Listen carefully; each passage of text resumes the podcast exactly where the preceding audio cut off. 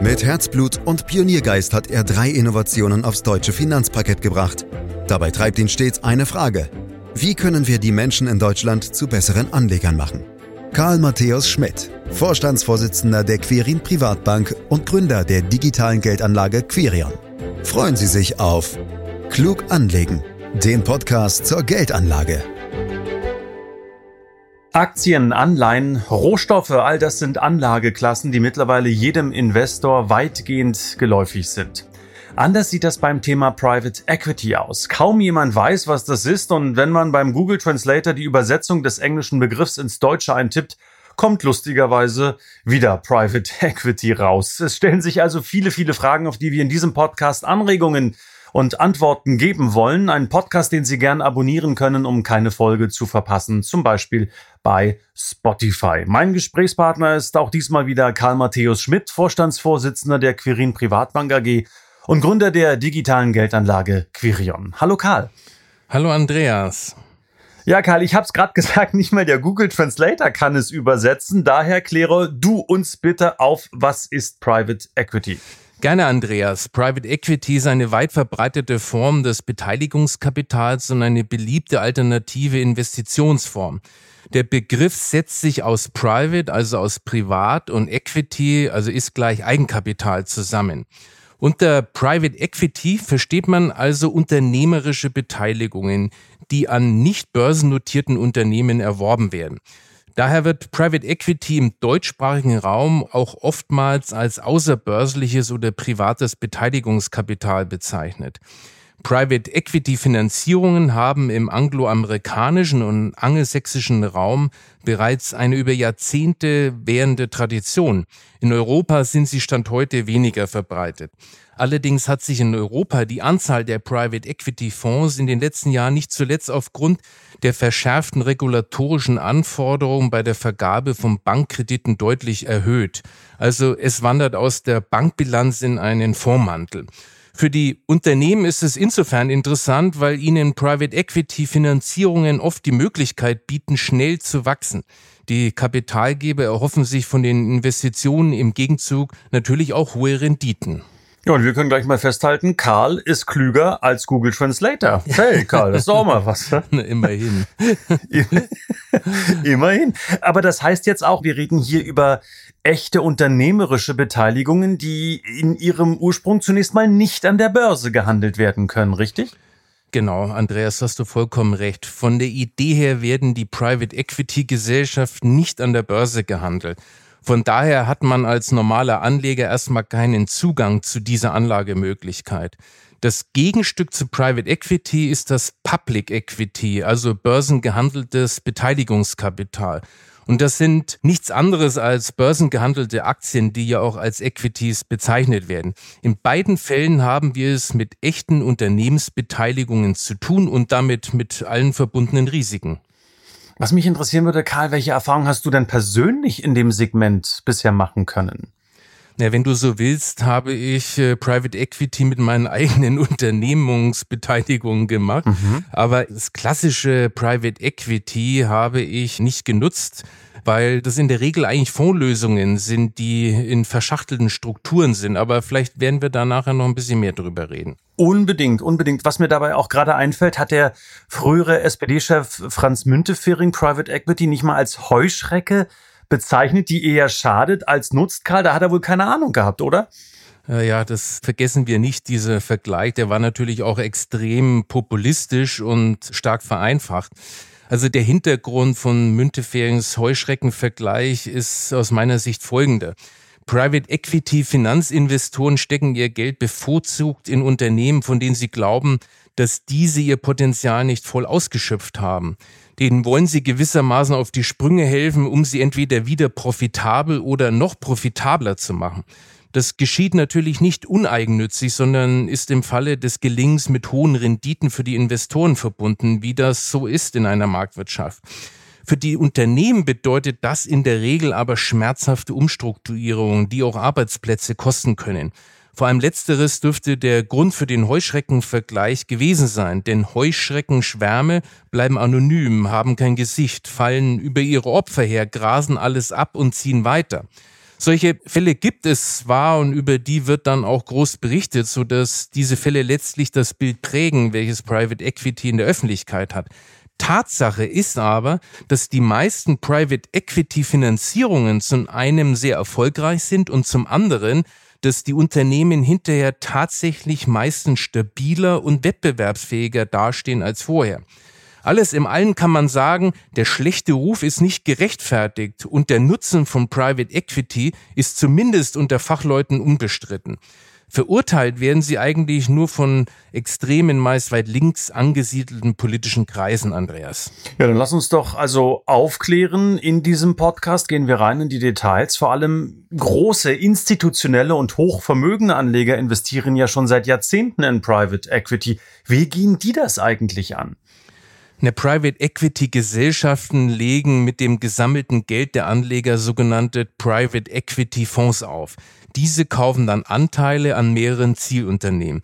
Dabei wird, wie schon erwähnt, in bereits bestehende Unternehmen investiert, die aus welchen Gründen auch immer ihr volles Potenzial nicht ausschöpfen. Oftmals auch welche, die in wirtschaftlichen Schwierigkeiten stecken. Das können mittelständische Unternehmen sein bis hin zu Großkonzernen.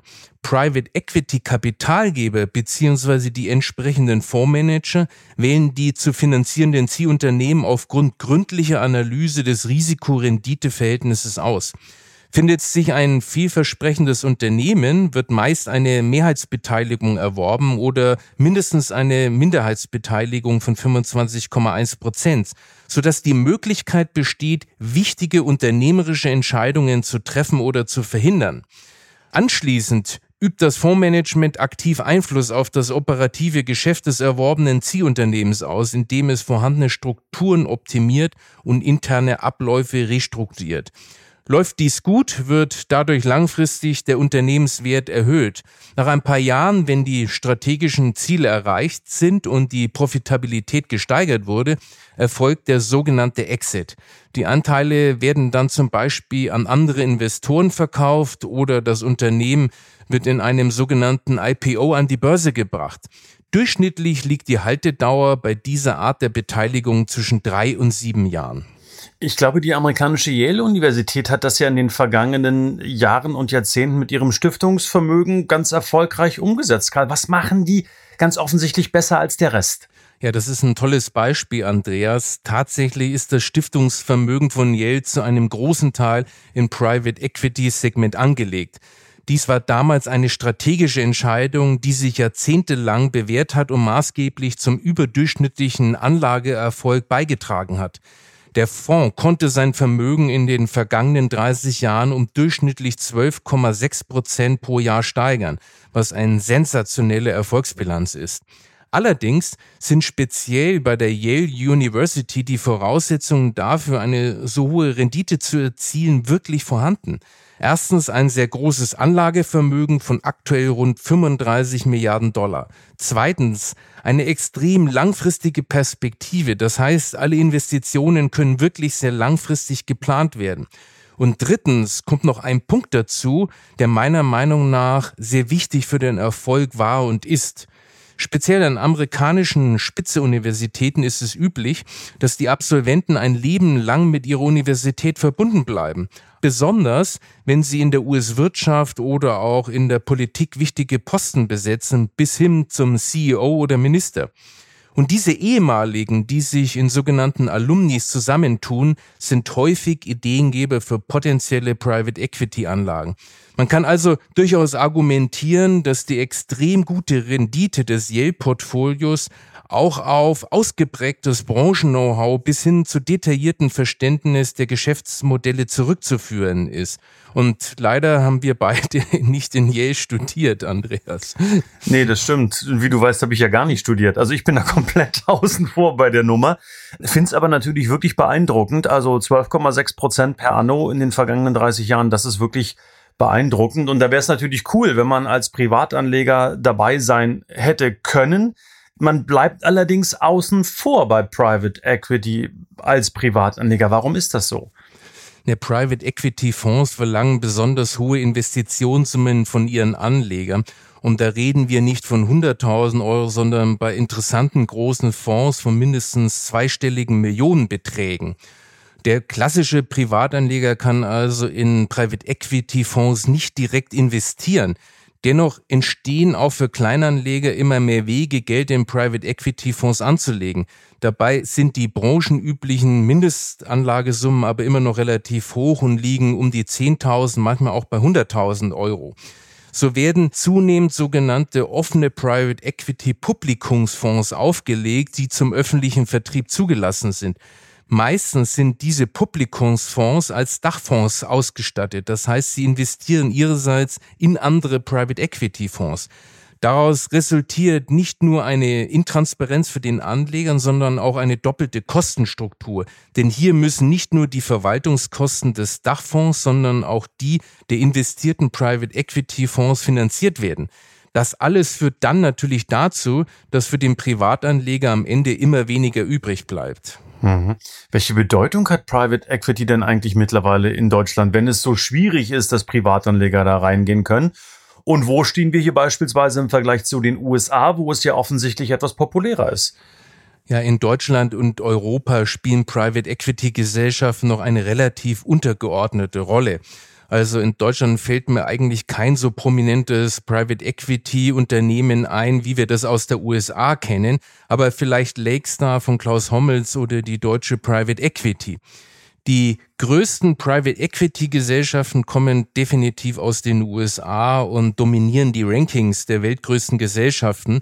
Und dazu gehört Blackstone, KKR, die Carlyle Group, und um dir mal die Größenverhältnisse vor Augen zu führen, in Deutschland wurden 2020 von Investoren rund 12,6 Milliarden US-Dollar in Private Equity investiert. In den USA, da habe ich nur eine Zahl von 2019, da über 300 Milliarden US-Dollar. Und da ist bestimmt die Zahl 2020 noch weiter gestiegen. Also wir haben ungefähr fünf Prozent des US-Volumens und daran siehst du schon, was wir so ein großes Aufholpotenzial in Deutschland haben. Das ist immens, in der Tat. Wir haben über die Renditen gesprochen, Karl. Also es lohnt sich für die Anleger schon, wenn ich das mal so interpretieren darf. Äh, aber wenn wir die Perspektive wechseln, die Frage, hat denn das Anlagesegment Private Equity auch in volkswirtschaftlicher Hinsicht einen tieferen Sinn? Ja, definitiv, denn ganz allgemein gesagt trägt Private Equity dazu bei, die Unternehmen und damit die gesamte Volkswirtschaft effizienter zu machen. Denn die meisten Private Equity Gesellschaften sind sehr spezialisiert und bringen wertvolle Expertisen mit. Private Equity Firmen sind auch oft mutiger und konsequenter bei der Verfolgung ihrer Wertsteigerungsziele. Und das ist aus meiner Sicht der entscheidende Punkt. Dadurch leisten sie nach meiner Überzeugung alles in allem einen wichtigen Beitrag für die langfristige Entwicklung des deutschen Unternehmensstandortes und unterstützen ihn dabei produktiver und effizienter und damit letztlich auch international wettbewerbsfähiger zu werden. Karl, mich lassen irgendwie diese 12,6 Prozent per Anno der Yale-Universität nicht los, muss ich dir ehrlich sagen. Deshalb will ich doch noch mal ein bisschen das Pferd der Renditen reiten, wenn ich denn darf. Was ist denn da so grundsätzlich möglich? Lässt sich das über den Daumen gepeilt, so grob zumindest sagen? Ja, leider gibt es keinen objektiven branchenübergreifenden genauen Performanceüberblick. In der Branche werden jährlich Gewinnraten von 20 bis 30 Prozent genannt. Dabei handelt es sich natürlich um Durchschnittswerte, die auch Totalverluste und extrem hohe Renditen beinhalten. Die hohen Durchschnittsrenditen der Private Equity Investoren kommen häufig durch den intensiven Einsatz von Fremdkapital zustande, denn die Anteilskäufe werden in der Regel nicht nur durch Eigenkapital finanziert, sondern mittels Mischfinanzierungen, die auch Fremdkapital wie Bankkredite, Darlehen oder Schuldverschreibungen enthalten. Dadurch können sogenannte Leverage-Effekte, also Hebeleffekte genutzt werden, was die Rendite des eingesetzten Eigenkapitals nach oben treibt. Ja, aber Moment mal, wenn so hohe Renditen mit Private Equity wirklich möglich sind, muss es doch auch ziemlich riskant sein, Karl. Haben wir jedenfalls von dir gelernt. Ja, das hast du gut zusammengefasst und gut aufgepasst. Definitiv. Auch das Gesetz kann Private Equity eben nicht aushebeln. Aber wir müssen da nochmal unterscheiden. Reden wir jetzt von Private Equity Fonds, die in die Unternehmen investieren oder vom Privatanleger, die in der Regel über Dachfonds sich beteiligen. Ich möchte jetzt erstmal die Private Equity Fonds betrachten und da ist es natürlich so, wie du sagst. Je höher die Rendite, desto höher auch das Risiko. Ein potenzielles Risiko liegt normalerweise nämlich in dem sehr hohen Fremdkapitalanteil von Private Equity Finanzierungen. Das Fremdkapital muss ja immer zuerst bedient werden, auch wenn es im Unternehmen mal nicht so gut läuft. Und je mehr Fremdkapital da ist, desto weniger bleibt dann für das Eigenkapital und die Bedienung der Investoren übrig. Das heißt dann, wenn es gut läuft, kann die Eigenkapitalrendite sehr hoch sein, aber auch sehr schnell heftig ins Negative rutschen. Ganz generell sind mit Private Equity das ganze Spektrum unternehmerischen Risiken verbunden mit allen Konsequenzen. Der Fonds ist Mitgesellschafter und trägt auch das unternehmerische Risiko voll mit. Und das heißt dann halt auch, wenn das Zielunternehmen in eine wirtschaftliche Schieflage gerät, ist auch ein Kapitalverlust möglich bis hin zum Totalverlust. Darum ist die Auswahl der Zielunternehmen besonders wichtig und es ist die Frage, ob man als Kleinanleger überhaupt die Chance hat, bei den Fonds dabei zu sein, die wirklich spannend sind. Mhm. Durchaus verstanden, Karl. Aber wie schaut's jetzt aus, wenn ich trotzdem, trotz dieser Risiken in dieses Segment investieren will? Da interessiert mich vor allem, komme ich beispielsweise jederzeit an mein Geld ran oder gibt es, sagen wir mal, einen festen Zeitraum, den ich bei der Stange bleiben muss, bevor ich meine Anteile wieder verkaufen kann? Wie sieht das da aus? Wie gesagt, der Normalanleger kann gewöhnlich nicht direkt in Private Equity investieren, sondern er muss auf Private Equity Dachfonds zugreifen. Die haben in der Regel Laufzeiten zwischen 10 und 12 Jahren, manchmal sogar bis 17 Jahre. In dieser Zeit hat man eben keinen Anspruch auf Rückflüsse. Allerdings wird das investierte Kapital in den meisten Fällen bereits vorher sukzessive zurückgezahlt.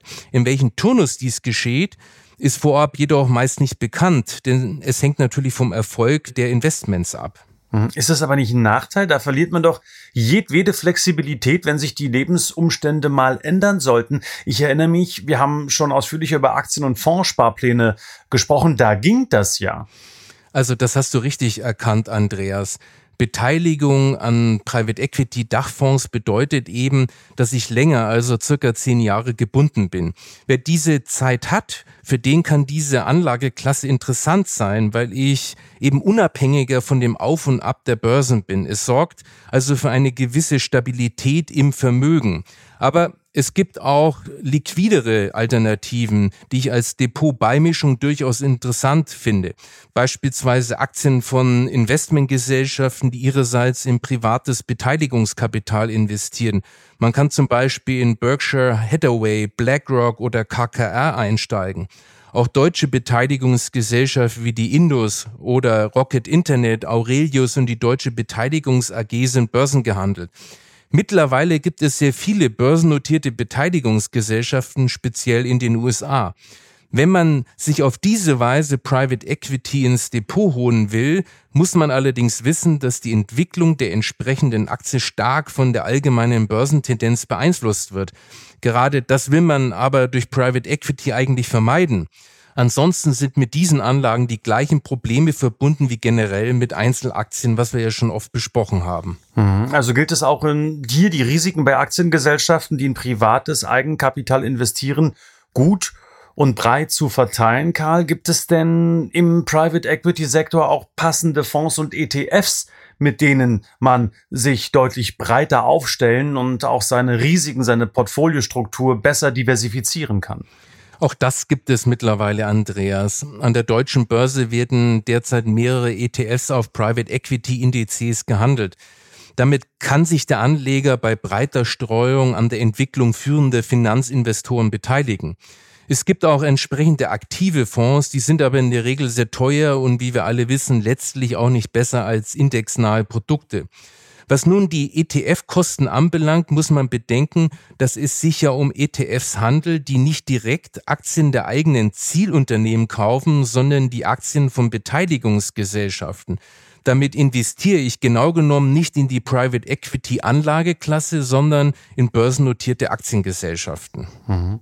Welche Rolle sollte denn jetzt Private Equity in welcher Form auch immer, wir haben ja ganz verschiedene Möglichkeiten angesprochen, deiner Ansicht nach zumindest in einem breit gemischten Portfolio spielen? Wie gesagt, Andreas, aufgrund der hohen Kosten der Dachfondsstrukturen, die beim Privatanleger entstehen, sind sie aktuell für den Privatanleger nicht wirklich empfehlenswert. Wenn überhaupt, sollten sie meiner Einschätzung nach maximal fünf Prozent eines Vermögens ausmachen. Das setzt aber voraus, dass das restliche Vermögen ansonsten breit oder sogar sehr breit gestreut ist, und zwar nicht nur an den internationalen Aktien- und Anleihenmärkte, sondern idealerweise auch bereits in anderen sogenannten alternativen Investmentbereichen, wie zum Beispiel Immobilien oder auch Mikrofinanzierung. Ah, stimmt, ich erinnere mich, Karl. Da hatten wir in einer der letzten Folgen ja auch drüber gesprochen. Alternative Investments ist mir auch gut in Erinnerung geblieben. Ähm, wir müssen aber hier und heute zum Schluss kommen, Karl. Wie lautet dein Fazit? Ist Private Equity jetzt also eher eine Heuschrecke, so wie es Franz Müntefering einst sagte, oder für dich, hm, lass uns doch vielleicht im Tierbereich bleiben, ja, vielleicht doch eher eine Honigbiene, würde ich mal sagen. Also ich würde mich dann, wenn schon, für die Honigbiene entscheiden weil volkswirtschaftlich gesehen ist das Geschäftsmodell per Saldo positiv zu sehen. Denn es konnte nachweislich eine ganze Reihe von Unternehmen erfolgreich umstrukturiert werden. Es wurden daraus Champions gebildet, manche konnten vor den Ruinen gerettet werden. Dadurch wurden letztlich auch viele Arbeitsplätze gesichert. Dass die direkten Private Equity Investoren überdurchschnittliche hohe Renditen erzielen, ist gerechtfertigt, denn sie tragen auch zur schumpeterischen schöpferischen Zerstörung bei, was für sie mit einem extrem hohen Risiko verbunden ist. Schade, und das wäre die Zusammenfassung für mich, ist nur, dass normale Anleger ohne großes Vermögen in der Regel keine direkte Möglichkeit haben, an der Quelle mitzuverdienen und indirekt investieren müssen. Dabei geht leider meist so viel Rendite verloren, dass sich die berechtigte Frage stellt, ob indirekte Private Equity Investments für normale Privatanleger überhaupt empfehlenswert sind. Aber vielleicht wird es auch da was Neues geben. Die Branche ist ja kreativ genug und möglicherweise sehen wir da schon bald auch Ideen und Anregungen für den Privatanleger. Ich sage für heute einstweilen Dankeschön, Karl Matthäus Schmidt, für diesen Podcast. Ein Podcast, der jeden Freitag erscheint. Das wissen Sie mittlerweile, hoffentlich jedenfalls. Und wenn nicht, dann schauen Sie doch einfach jeden Freitag äh, in Ihre jeweiligen Verzeichnisse, wo Sie Podcasts abonniert haben. Sie können ihn natürlich auch abonnieren direkt, dann bekommen Sie ihn automatisch ins Smartphone oder wo auch immer reingespielt. Dann verpassen Sie keine Folge. Wir sind natürlich auch im Bereich der sozialen Medien aktiv und machen auch dort auf uns aufmerksam. Wenn Ihnen diese Folge gefallen hat, bewerten Sie uns, empfehlen Sie uns gerne weiter. Wenn Sie weitere Informationen zu diesen oder ähnlichen Themen mögen, dann schauen Sie rein unter www.quirinprivatbank.de. Schreiben Sie uns eine Mail, wenn Sie weitere Fragen haben, unter podcast.quirinprivatbank.de und ansonsten, ja, schalten Sie einfach wieder rein nächste Woche zu diesem Podcast. Herzlichen Dank fürs Lauschen hier und heute. Das war Klug anlegen der Podcast zur Geldanlage der Quirin Privatbank mit dem Vorstandsvorsitzenden Karl Matthäus Schmidt. Wir freuen uns über Ihre Rückmeldungen und Themenwünsche, die Sie uns gerne an podcast.quirinprivatbank.de senden können. Die Quirin Privatbank steht für echte Unabhängigkeit, da sie auf Provisionen und hauseigene Produkte verzichtet. Das innovative Anlagekonzept Markt, Meinung, Wissen beruht auf bewährten Erkenntnissen der Finanzmarktforschung und investiert frei von Prognosen in den weltweiten Kapitalmarkt. Die Bank unterstützt interessierte Anleger bei der Altersvorsorge und dem langfristigen Vermögensaufbau. Mehr Informationen erhalten Sie unter querinprivatbank.de.